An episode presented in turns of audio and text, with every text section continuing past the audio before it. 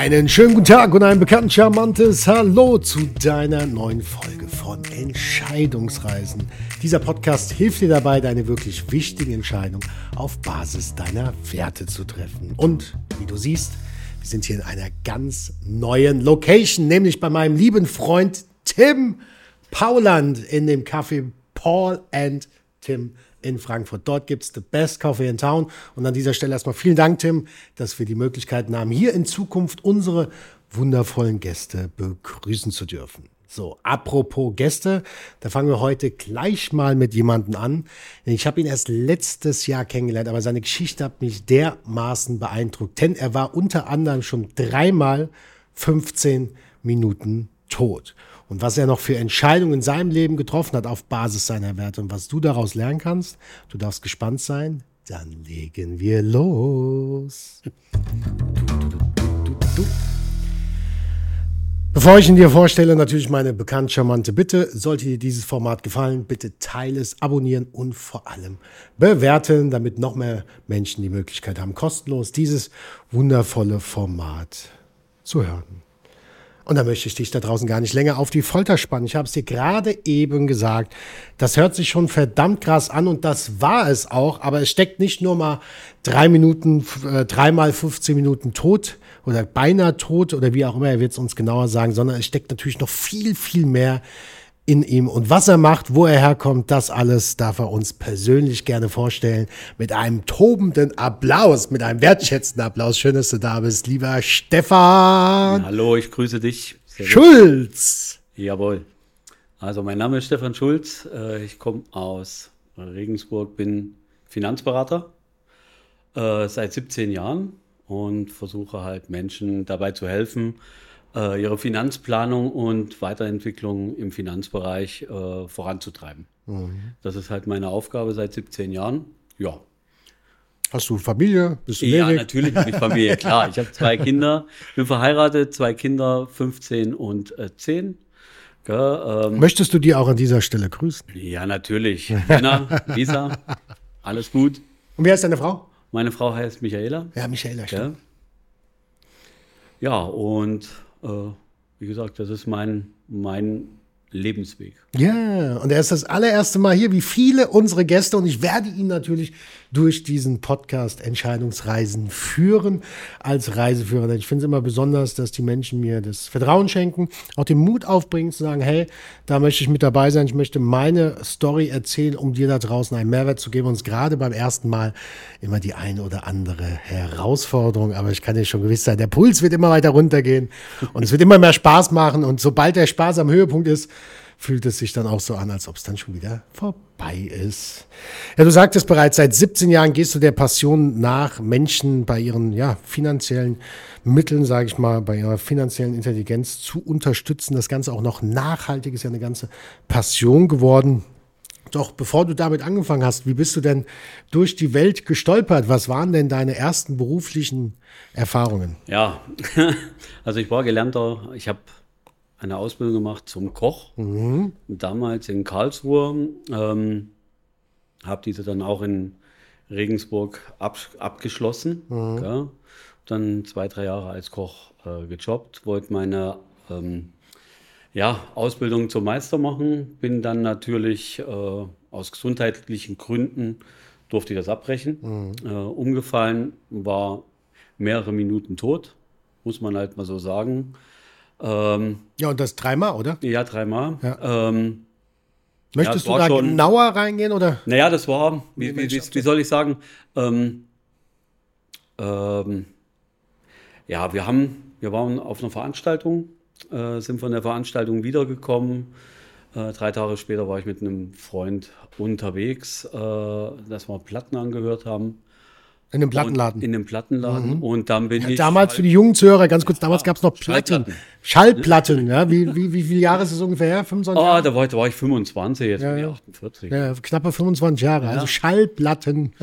und ähm, ja, und wieder aufgewacht bin ich paar Wochen später der, auf der Intensivstation. Also, ich weiß gar nichts, was da passiert ist. Also das, das Letzte, was du noch ja. weißt, du hast die Schallplatten angehört? Ja, und dann war nichts mehr. Es war ein Filmriss, ja. ja. Bin ich auf der Intensivstation aufgewacht und ähm, ja, dann äh, war ich erst mal 78 Wochen krank. 78 Wochen? Also ich habe die kom komplette Zeit äh, überbrückt, wo du halt Krankengeld bekommst. Ne? Mhm. Das sind im, im, insgesamt 78 Wochen. Mehr kriegst du ja nicht. So, und äh, da hat man festgestellt, dass ich einen Haarriss am Herz habe. Einen ähm, Haarriss am Herz? Haarriss, man weiß nicht, ist es aus, von Geburt an gewesen oder durch, durch den Sport damals, weil ich habe Radsport mhm. gemacht, weiß man nicht. Ähm, ja, und dann habe ich einen Defibrillator gekriegt. Den habe ich 15 Jahre tragen dürfen. Defibrillator so. ist sowas. Das ist im Endeffekt wie, wie ja, es bedeutet im Endeffekt der, der Versuch, die linke und die rechte Herzkammer äh, im Gleichgewicht, Gleichgewicht zu halten. Wenn irgendwo dann Kammerflimmern auftaucht, dann kriegst du halt einen Stromschlag. Stromschlag, ja. So, und das war am Anfang halt öfters der Fall, mhm. bis man dann diesen Riss gefunden hat und den hat man dann halt verödet. Mhm. Und seitdem ist eigentlich nichts mehr. Äh, ich habe dann 15 Jahre diesen Defi äh, getragen. Und jetzt zur Sicherheit. Ja, Spannend. Äh, haben aber jetzt nicht mehr. Seit 2015 mhm. haben sie ihn rausgenommen. Da wäre fast wieder was passiert. Das ist aber wieder eine ganz andere Geschichte. Mhm. Äh, ja, und äh, seitdem ist halt alles weg. Ne? Also ich habe zwar noch eine Sonde drin, oder besser gesagt zwei, sorry, zwei Sonden. Mhm. Die sind aber verwachsen, die kannst du nicht mehr rausholen. Mhm. Ja. Ich würde jetzt gerne mal einsteigen, weil du hörst das so, ja. so, so, so unglaubwürdig. Also, du, du, ich stelle mir das gerade vor, du, du, du hörst einen Plattenladen, auf einmal bist du weg und dann wirst du in der Intensivstation wach und bist dann 72 Wochen krankgeschrieben. Also, 22, also auch ja. eingeschränkt. Ja, ja.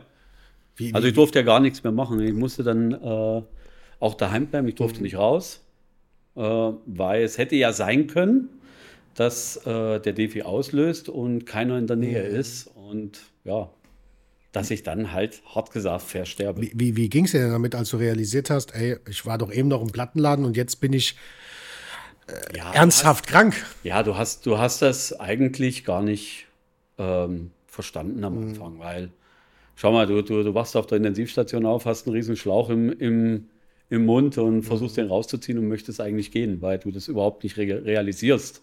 Mhm. Ja? Ja, und die Leute haben mich halt, die, die Ärzte und Helfer dort, die haben mich halt versucht wieder aufzuhalten. Weil ich habe wirklich alles rausgezogen und wollte gehen. Ne? Ich wollte nach Hause. So.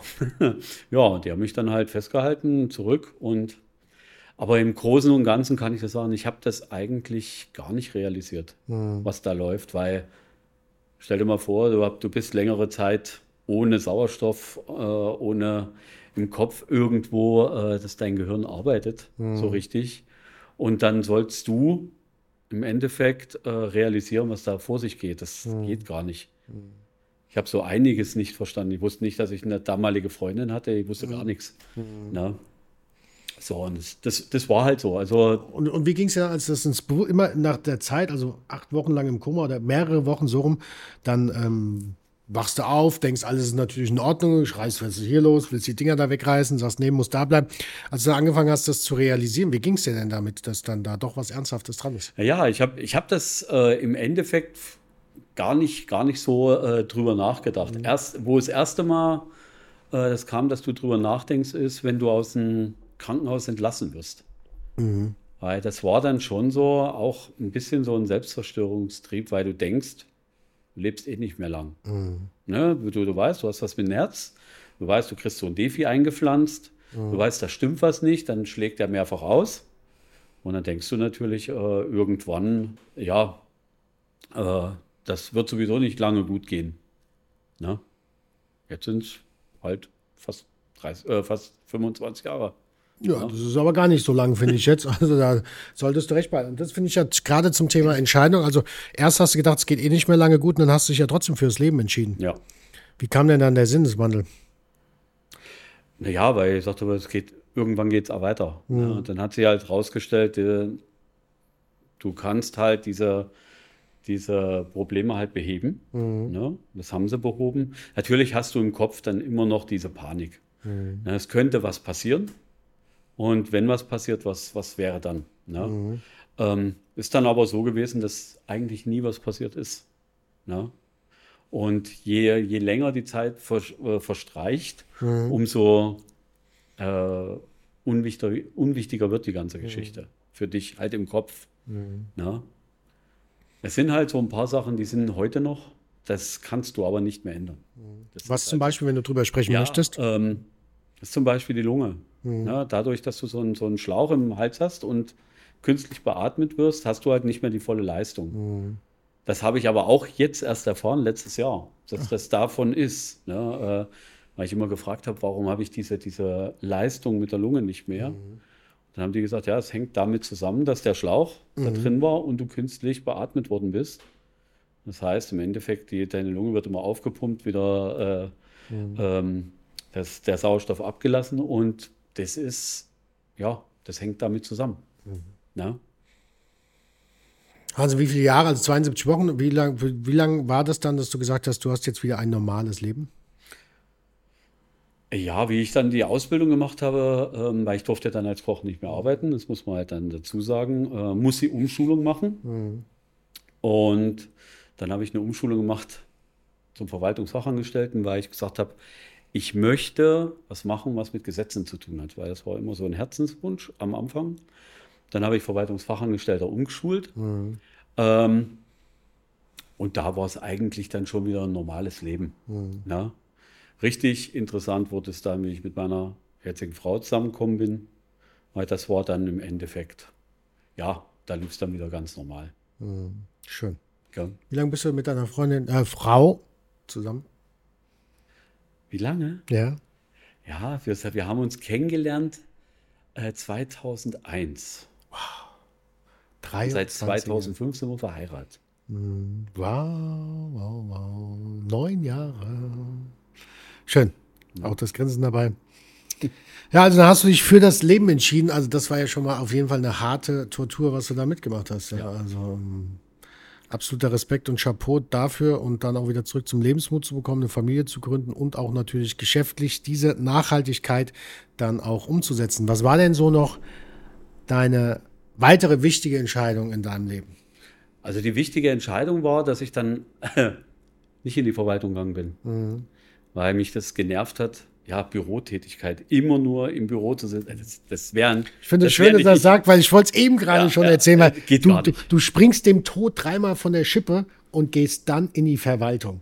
Ja, also Beamten, also um Aber, ja. aber ich muss dir sagen, dass äh, diese, diese Alle Beamten da draußen, deutscher Humor ist, wenn man trotzdem nicht lacht. Ne? Also, dieses Wissen, äh, äh, wie, du, wie du Gesetze dann für dich äh, benutzt oder wie du die liest, sagen wir es mal so, ähm, das hilft mir ja heute immer noch. Ne?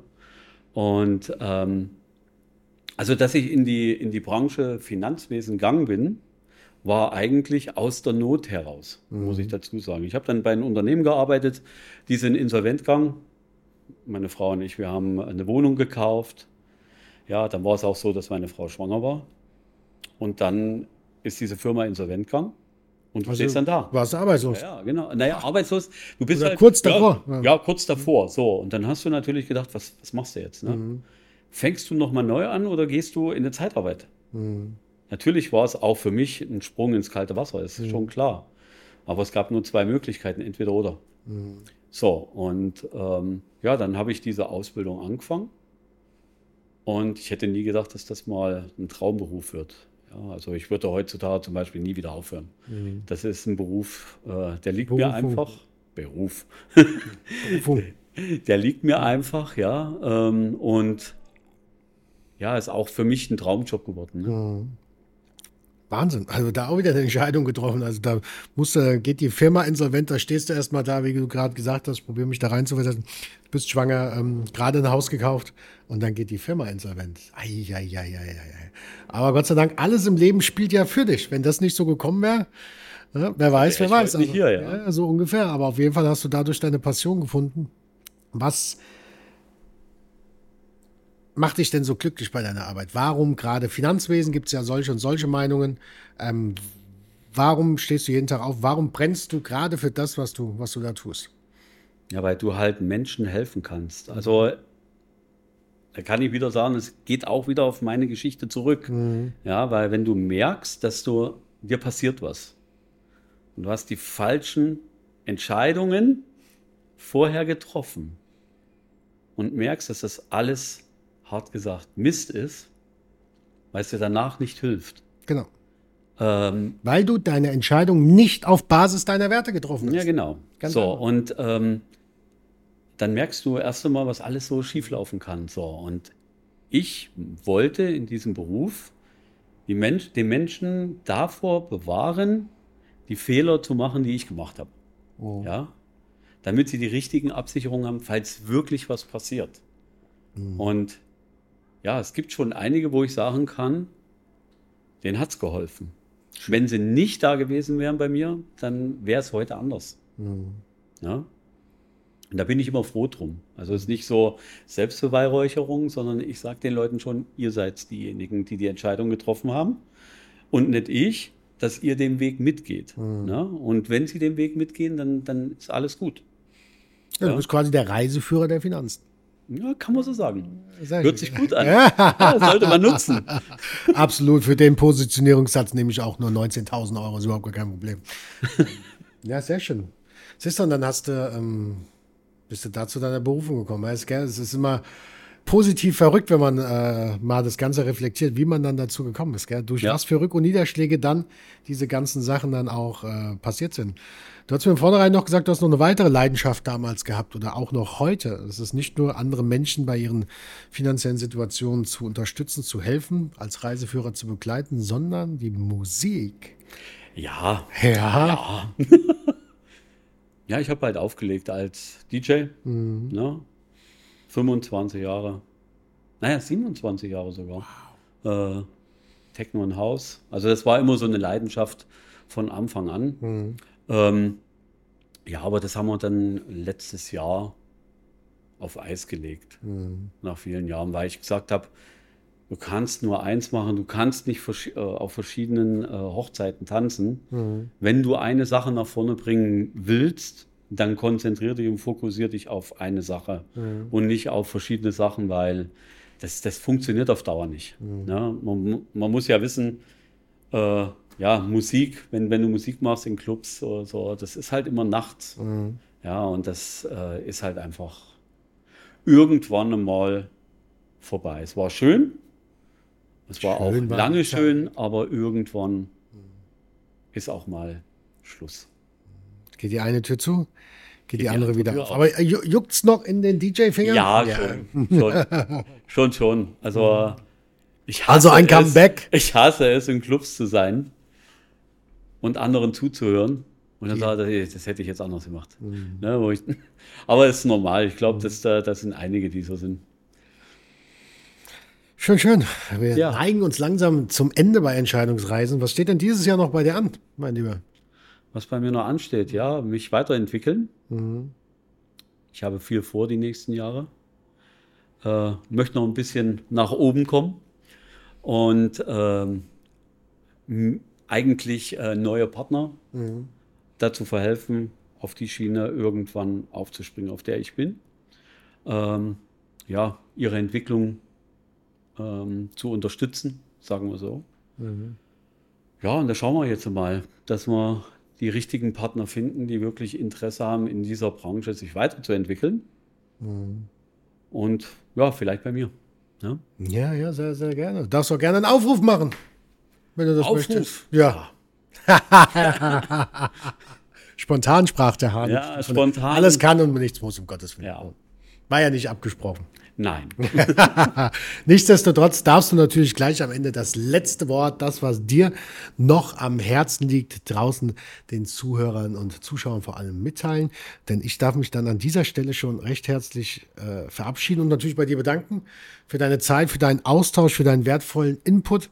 Sehr, sehr beeindruckend und ich glaube, wir können uns noch stundenlang jetzt darüber unterhalten und wünsche dir auf jeden Fall alles Liebe, dir da draußen auch. Und das war Entscheidungsreisen mit Norman Pohl, deinem Reiseführer. Und das letzte Wort hat der liebe Stefan Scholz. Norman, ich danke dir ja. für alles, was du bis jetzt getan hast für mich. Und ich hoffe, dass du mir ja, die Unterstützung bieten kannst, die ich brauche, um mit den Sachen, wo ich, wo ich äh, wirklich kämpfe, weiterzukommen. Das sieht doch ganz gut aus. Also in diesem Sinne, alles, alles Liebe. you